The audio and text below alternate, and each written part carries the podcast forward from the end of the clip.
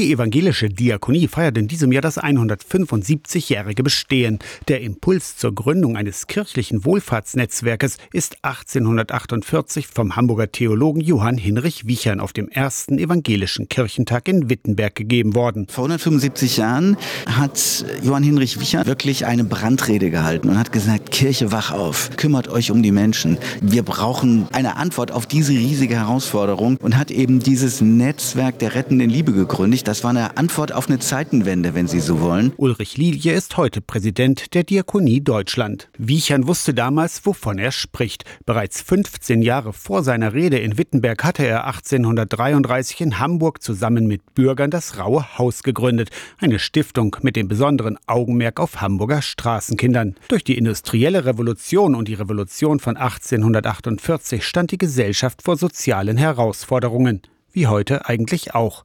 Die zum Diakoniejubiläum gestartete Kampagne Hashtag aus Liebe schlägt die Brücke aus dem Zeitalter der industriellen Revolution in die Gegenwart. Also da ist viel Sprengkraft drin und dann haben wir noch diese riesen ökologische Geschichte und die Friedensfrage zu beantworten. Also wirklich eine Zeitenwende. Was ist da unsere Aufgabe? Nah bei den Menschen und wie finden wir neue Antworten auf diese Herausforderungen? So wie Wiechern damals Verbündete hatte, brauche auch die Diakonie heute Partner, sagt Ulrich Lilie. Ich glaube, das Zukunftsbild heißt Kirche und Diakonie mit anderen sein. Das heißt aus Überzeugung eben auch mit Menschen guten Willens, anderen Glaubens, gar keinen Glaubens, an den Herausforderungen arbeiten, die uns verbinden. Das ist unsere Aufgabe. Aus der Kirchenredaktion Torsten Kessler, Radio SAW.